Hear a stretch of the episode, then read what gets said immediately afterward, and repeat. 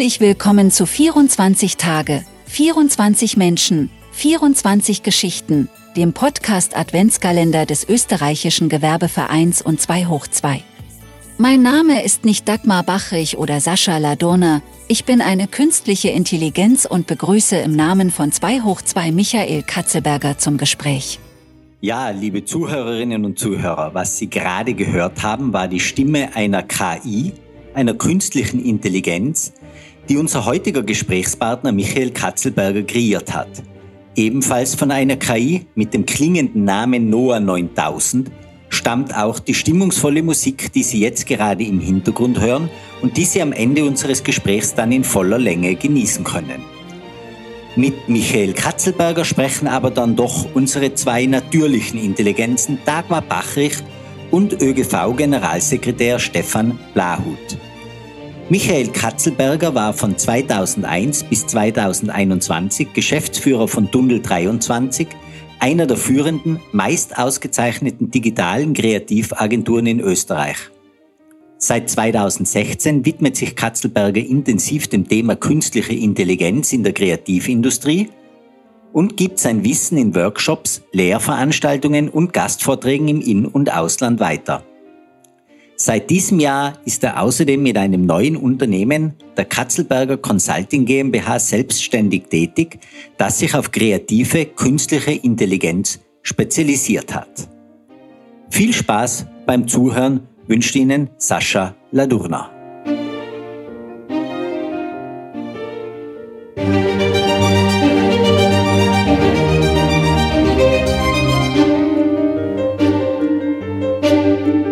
Herzlich willkommen, Herr Katzelberger. Danke, dass Sie sich für unser Gespräch Zeit genommen haben. Hallo, vielen Dank für die Einladung.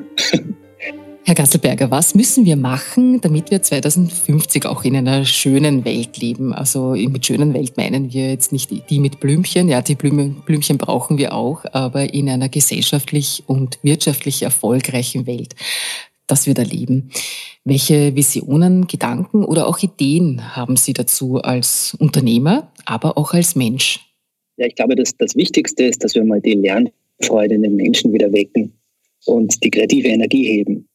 Jetzt im unternehmerischen Zusammenhang braucht es natürlich eine gute Vernetzung zwischen den Unternehmen, aber da kann man in Österreich eh nicht klagen. Also da passiert ja auch sehr viel. Aber wahrscheinlich braucht man ein bisschen mehr Visionäre, die auch verrückte Ideen haben und die müssen in Österreich auch erlaubt sein. Ähm, oft ist ja so, dass man sagt, ja, man muss erst im Ausland Erfolg haben, dann zurückkommen, dann ist man, dann wird man hier anerkannt. Ja, wenn Sie mir jetzt nach radikaleren Ideen fragen, würde ich sagen, dass äh, Politiker und Entscheidungsträger in Österreich einfach mehr Science Fiction lesen müssen. Das wäre mein Vorschlag. Weil es bei Science Fiction immer so war, dass, äh, dass er Inspiration liefert und Träume anheizt. Also ohne Science Fiction wären wir Menschen wahrscheinlich nie ins Weltall geflogen, hätten keine Smartphones entwickelt. Also es hilft uns irgendwie auch auf Zeitreise zu gehen und davon zu träumen, was alles möglich wäre. Wollen Sie kurz erzählen, was Sie machen als äh, mit Ihrem Unternehmen? Ja, es ist so, ich habe nach ähm, 20 Jahren in der digitalen Werbung ein Unternehmen gegründet, das sich ausschließlich auf künstliche Intelligenz jetzt konzentriert, weil das irgendwie auch meine Bestimmung ist. Und ich gefühlt immer schon mehr in der Zukunft gelebt habe als in der Gegenwart. Und mit meinem neuen Unternehmen möchte ich bestehende KI-Technologien schlau kombinieren und äh, sowas wie eine Maschine konstruieren, die Ideen hat. Ich weiß, das klingt jetzt sehr hochgegriffen, aber es ist so, ich biete diese Dienstleistung schon an, ich verkaufe sie auch schon im kleinen Rahmen diese Maschinen heutzutage, die können schon Konzepte schreiben, sie können Musik komponieren, sie können Bilder erzeugen. Ich glaube, ich habe Ihnen da eh schon einige Beispiele auch gezeigt äh, in den Vorträgen. Also das funktioniert schon recht gut, wenn auch im kleinen Rahmen. Und, und mein erklärtes Ziel ist, dass ich versuche, die, die Grenzen der Kreativität auch ein bisschen zu erweitern und, und die Regeln breche Traditionen, die Traditionen auch breche, sage ich einfach so, wie es ist, ja, ganz offen. Weil es eigentlich schon so war über die letzten äh, Jahrtausende, Jahrhunderte, dass, dass eine Idee zu haben immer mit den Menschen vorbehalten war. Und mit dem möchte ich jetzt brechen. Also ich möchte äh, versuchen, äh, wie gesagt, ein Modell zu konstruieren äh, von einer Maschine, die auch Ideen hat. Das ist äh, ein wahnsinnig spannender äh, Ansatz, weil wir ja, wie Sie, richtig, wie Sie gesagt haben, den Einstieg ins Maschinenkreativitätssein ja eigentlich als Mensch gar nicht wahrhaben wollen großteils. Und genau. ähm, es zeigt sich ja auch, dass wir in Europa technologiefeindlicher sind, jetzt einmal als insgesamt Gesellschaft, wenn man es mit Asien, Amerika vergleicht, und auch der, der, der künstlichen Intelligenz so besonders reserviert gegenüberstehen. Äh, warum ist das so? Ähm, warum sind wir technologiefeindlicher? Es ist wahrscheinlich auch den veralteten Strukturen geschuldet. Ja? Also dieser Rückstand, den wir da haben im, im Bereich der KI im Vergleich zu China und den USA. Äh, und das Unfaire ist eigentlich, dass wir unglaublich talentierte Ingenieure und Kreative in Europa haben. Ich glaube, es fehlt einfach an der gesellschaftlichen Anerkennung auch dieser, insbesondere dieser Berufsgruppe, also die, die verrückte Ideen haben. Und wie vorher schon gesagt, wir brauchen wahrscheinlich einfach mehr Visionen und Visionäre und, und tatkräftige Umsetzer in dem Bereich. Und keine Regierungen, die sich in erster Linie mit sich selbst beschäftigen. Obwohl mir natürlich bewusst ist, wie kompliziert es ist, ein Land zu regieren. Ja? Also mehr Träume in der Politik. Wunderbar, das ist der erste Wunsch an unser heuriges Christkind und das wird wahrscheinlich noch ein Wunsch sein in den nächsten Jahren. Jetzt haben wir die paradoxe Situation, dass wir eigentlich sozusagen dagegen sind, äh, weil Neues tun uns ein bisschen schwer, haben wir schon festgestellt. Ähm, es ist aber schon unverzichtbar und wir verwenden es ja schon. Ganz nach dem Motto, wir sind einmal dagegen, aber wissen gar nicht, dass wir es ja schon täglich verwenden. Hm, wo ist denn KI schon überall im Einsatz, Herr Katzelberger? Ähm, naja, wenn man jetzt so, so ein bisschen zurückschaut in der Geschichte, also früher war es so, wenn man einen Computer besaß, und ich hatte so einen, hatte man ja begrenzte Möglichkeiten eigentlich ihn einzusetzen. Das ist eine große Kiste. Ich weiß nicht, ob Sie sich an die Zeit noch erinnern, die ist irgendwo im Arbeitszimmer oder im Wohnzimmer gestanden, hat unglaublich lauten Lärm gemacht. Und, und wenn man das Glück hatte, hat man gesagt, okay, ich gehe dann mal ins Internet. Ja? Und heute ist das Internet überall um uns herum, in unserer Hosentasche, konnte man sich damals auch nicht vorstellen. Ja. Und mit KI verhält es, sich, verhält es sich ähnlich. Es ist so, man vergleicht der KI gern mit der Entwicklung der Dampfmaschine, der Elektrizität. Das kommt in jedem Vortrag vor. Genauso wie die Terminator-Folie von der bösen KI. Ohne KI wird, würden Services wie zum Beispiel der, der Suchservice von Google, die, die allseits beliebte Suchmaschine, würde nicht funktionieren. Ja, die basiert komplett auf KI äh, Google Maps, die uns den Stau anzeigt. Wir wissen das mittlerweile sehr zu schätzen. Ja? Ohne KI wüssten wir nicht, wie lange wir da noch stehen. Äh, genauso auf Amazon oder Zalando, wenn wir dort was bestellen, ja, äh, und uns wundern, hey, wieso treffen die unseren Geschmack so gut? Na ja, klar, weil sie mitlernen, weil sie Feedbackdaten haben.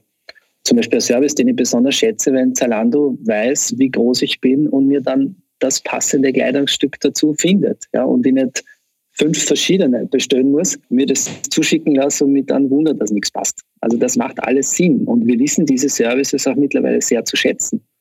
Äh, und es gibt viele Beispiele. Spotify ist eines davon. Ähm, die geniale Musik-App, die unseren Geschmack kennenlernen und uns auf Basis dessen neue Künstler vorschlägt. Damit meine ich nicht nur Mainstream-Künstler, sondern auch Künstler, die wir vielleicht gar nicht am Radar hatten, weil sie unbekannt sind, aber genau da reinpassen. Also auf diese Art und Weise insbesondere Spotify sehr zu schätzen gelernt, weil es den Musikgeschmack perfekt trifft dass, die, dass äh, künstliche Intelligenz äh, in eigentlich mehr Applikationen drinnen steckt, wenn ich das so formulieren darf, als wir merken als, als Normalbürger, führt ja auch dazu, dass sukzessive nicht nur diese digitalen Branchen, sondern im Prinzip alle Berufsgruppen äh, davon betroffen sein werden und sich damit auseinandersetzen müssen. Und gibt es da welche, die sozusagen gefährdet sind aus Ihrer Sicht oder welche, die die in unserer Fantasie oder vor allem in Ihrer Fantasie wir noch gar nicht sehen und die, die sich da entwickeln. Wie sehen Sie diese Entwicklung? Wie werden wir uns dem stellen müssen?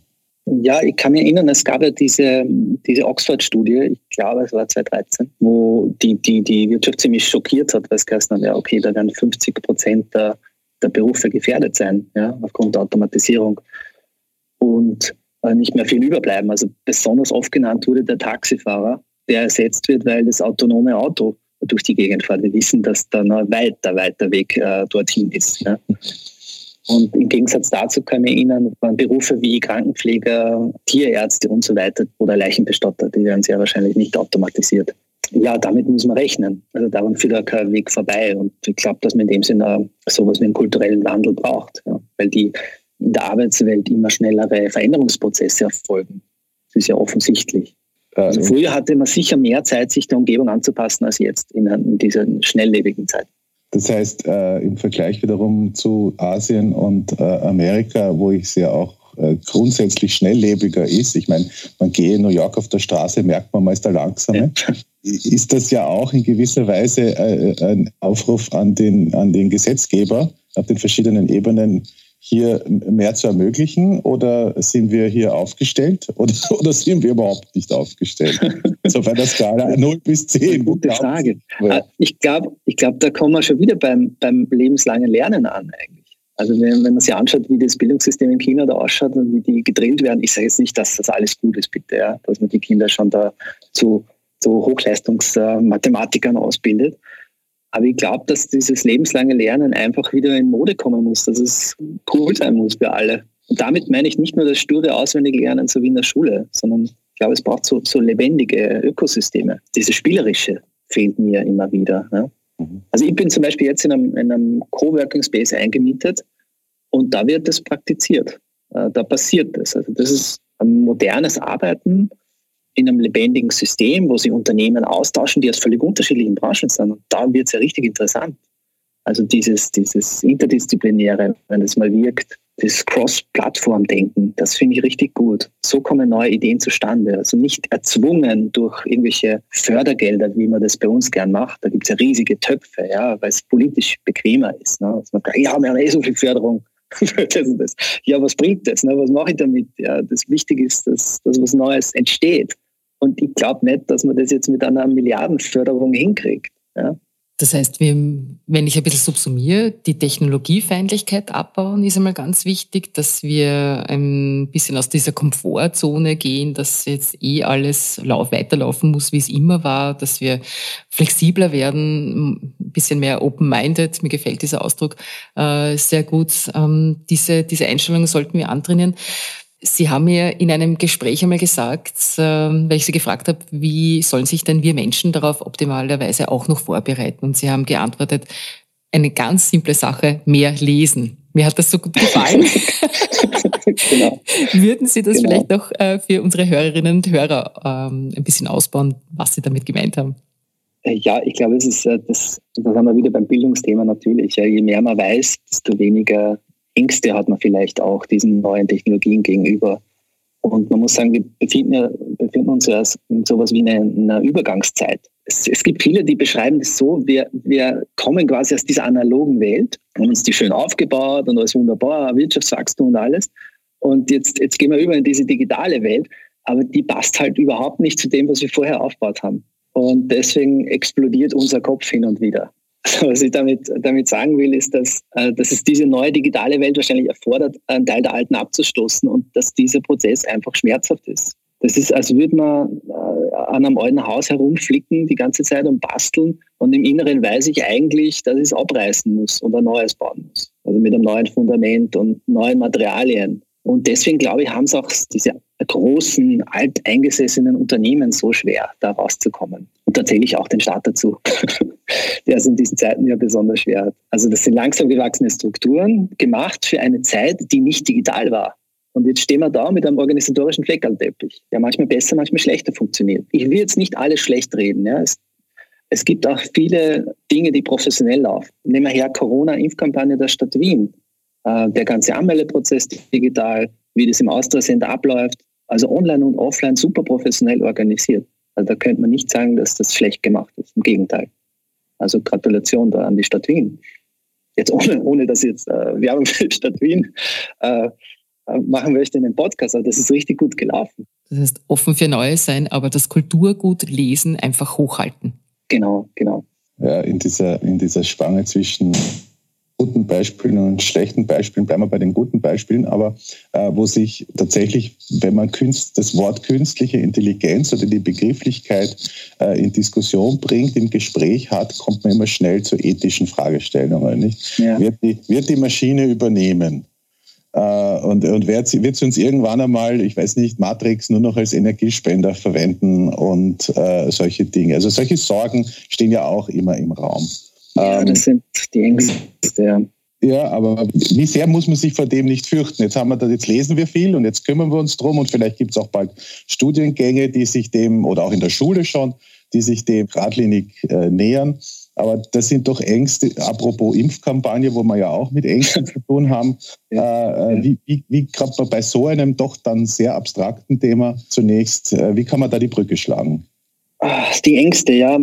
Wenn es um KI geht, sind die Ängste meistens immer sehr ähnlich. Also Menschen haben prinzipiell immer Angst vor allem, was neu ist, weil es bedrohlich wirkt. Insbesondere vor Maschinen, die Menschen ähnlich werden. Da gibt es ja dieses, Uncanny Valley, dass alles, was dann den Menschen zu ähnlich wird, eher abgestoßen wird, weil es unheimlich wird.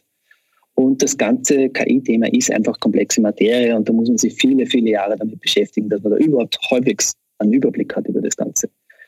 Und es gibt Entwicklungen, vor denen man sich tatsächlich fürchten muss. Äh, das sind zum Beispiel autonome Waffensysteme, über die gern gesprochen wird und die auch zu Recht angeprangert werden, wo es auch Petitionen dagegen gibt. Es gibt mehrere, wie, wie den Bias, ja, dass man zum Beispiel, das wird äh, sehr oft diskutiert auch, diese ganze Rassismus, äh, Sexismus-Debatte. Ne? Wenn ich viele Datensätze habe, die man einfach so übernimmt, um die KIs zu trainieren, ohne Nachdenken, quasi reinkübelt, das machen die Amerikaner und die Chinesen sehr gerne, also ohne das zu prüfen, einfach alles auf den Haufen. Forenbeiträge, Bücher, Newsseiten. Und das schlummert ja dann alles auch in diesen Blackboxes der KIs. Ne? Und das kann man kaum mehr nachvollziehen. Da gibt es diesen Begriff in der IT so Shit in, Shit out. Ne? Also wie beim, beim Menschen. Ne? Wenn er dumme Informationen bekommt, äh, muss man leider davon ausgehen, dass er dumm agiert. Äh, Stichwort äh, Pferdeentwurmungsmittel. Die, die dritte Gefahr, die besteht, äh, die Menschen ähm, abschreckend finden, also mit dem bin ich persönlich sehr oft konfrontiert. Also wenn ich, vor allem wenn ich diese Beispiele herzeige, ist alles, was mit Deepfake und Fake News zu tun hat. Das finden die Leute bedrohlich. Äh, und ich versuche dann immer, sie vom Gegenteil zu überzeugen, wie genial diese Technologie eigentlich ist. Also ich bin ein großer Fan von, von Deepfake in der Kreativproduktion aber in falschen Händen natürlich eine Waffe. Im Wahlkampf zum Beispiel, äh, wenn man Politikern Dinge in den Mund legen kann, die sie nie gesagt haben, damit kann man Wahlen massiv beeinflussen und auch Politiker stürzen oder aufbauen. Bei Fake News ist es ähnlich. Äh, bei geschriebenen Fake News, äh, da kann man ja Tausende davon produzieren in Echtzeit. Ja, ich sage immer, nicht KI ist böse, sondern die Menschen, die sie missbrauchen. Aber mit diesen Ängsten muss man sich beschäftigen. Und ich glaube, dass diese Ängste, um auf, Eingang, den Eingang zurückzukommen, dass diese Ängste genau der Grund sind, warum sich viele Leute nicht damit beschäftigen. Also sagen, oh, böse, KI ist böse, ist sie aber nicht. KI ist genial. Das ist eine der größten Erfindungen der Menschheit. Liegt da nicht auch eine Chance für Europa zu sagen, wir kümmern uns bei der KI weil wir das aufgrund unserer gesellschaftlichen und kulturellen Entwicklung einfach uns auf die Fahnen heften. Wir kümmern uns um die ethischen Fragestellungen und Komponenten bei der Entwicklung von KI. Ja, ich habe den Eindruck, dass es eh passiert. Also im, im Rahmen äh, diverser EU-Initiativen, dass man diese Wertediskussion auch führt. Äh, und das ist unglaublich wichtig. Also ich glaube, dass Europa da einen großen, großen wissenschaftlichen Beitrag dazu leisten kann. Ja, nur muss man, muss man halt da schauen, wie man das dann integriert in die Systeme. Die wachsen und wachsen, äh, sind äh, in vielen Versionen jetzt schon vorhanden, gefüttert mit Daten, die nicht geprüft sind. Ja, irgendwann ist es zu spät. Irgendwann ist das Ding einfach zu groß, uneinholbar groß, dass man, selbst wenn man jetzt sagt, okay, man hat jetzt äh, die tollste Idee in Europa, einfach diese Idee dort nicht mehr implementieren kann. Also wir können jetzt zwar in Europa die Diskussionen alle führen, aber bis wir fertig sind und da Papier existiert und vor allem ein Programm existiert, wird noch Zeit vergehen und dann sind die schon längst fertig. Da mache ich mir Sorgen, dass wir da einfach zu langsam sind. Aber diese Diskussion zu führen ist unglaublich wichtig und das unterstütze ich natürlich. Mir schwebt ja vor, dass ich äh, demnächst äh, zu diversen Nachrichten und zu diversen künstlichen Filmchens äh, gleich dazu eingeblendet kriege, Achtung, künstlicher Film oder Hinweis, mhm. diese Nachricht ist definitiv nicht richtig. Ähm, also dass die KI, die KI sozusagen in Schach hält, also auch so wie mit den künstlichen Waffen. Künstliche Intelligenz bei Waffen äh, ist, ist natürlich zum Fürchten, aber dann hätte ich auch gerne eine künstliche äh, Gegenwaffe, die schneller reagiert, so ungefähr. Nicht? Das wird wahrscheinlich irgendwie in die Richtung laufen, dass es dann Match auch geben könnte.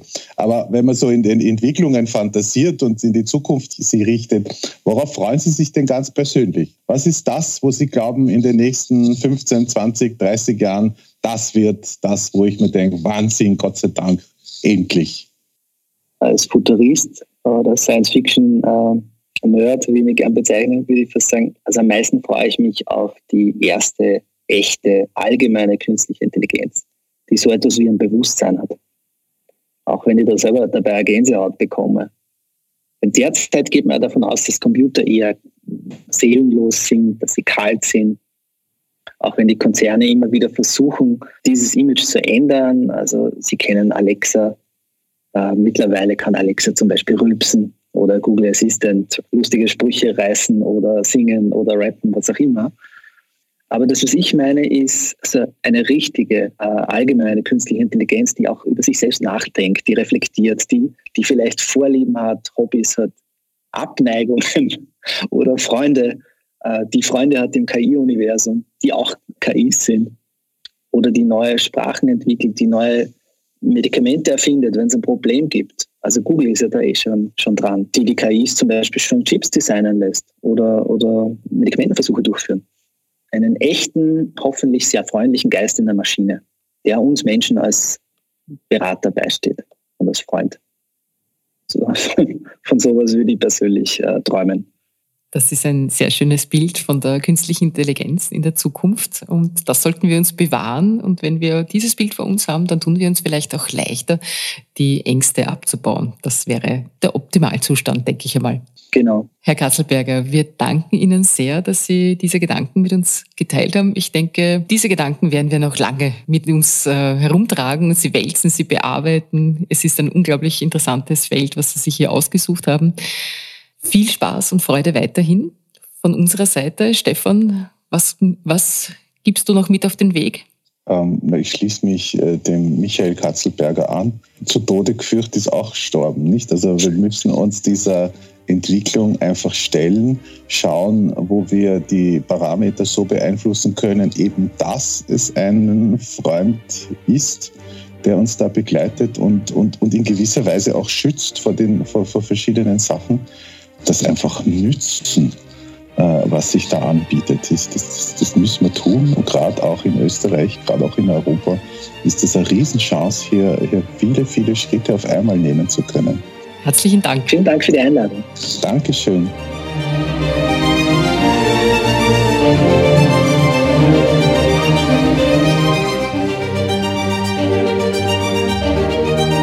Wir hoffen, das heutige Gespräch hat Ihnen gefallen.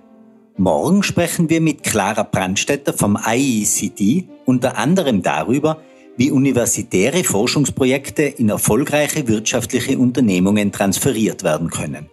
Schalten Sie auch morgen wieder ein. Bis dahin grüße ich Sie herzlichst, Ihr Sascha Ladurna.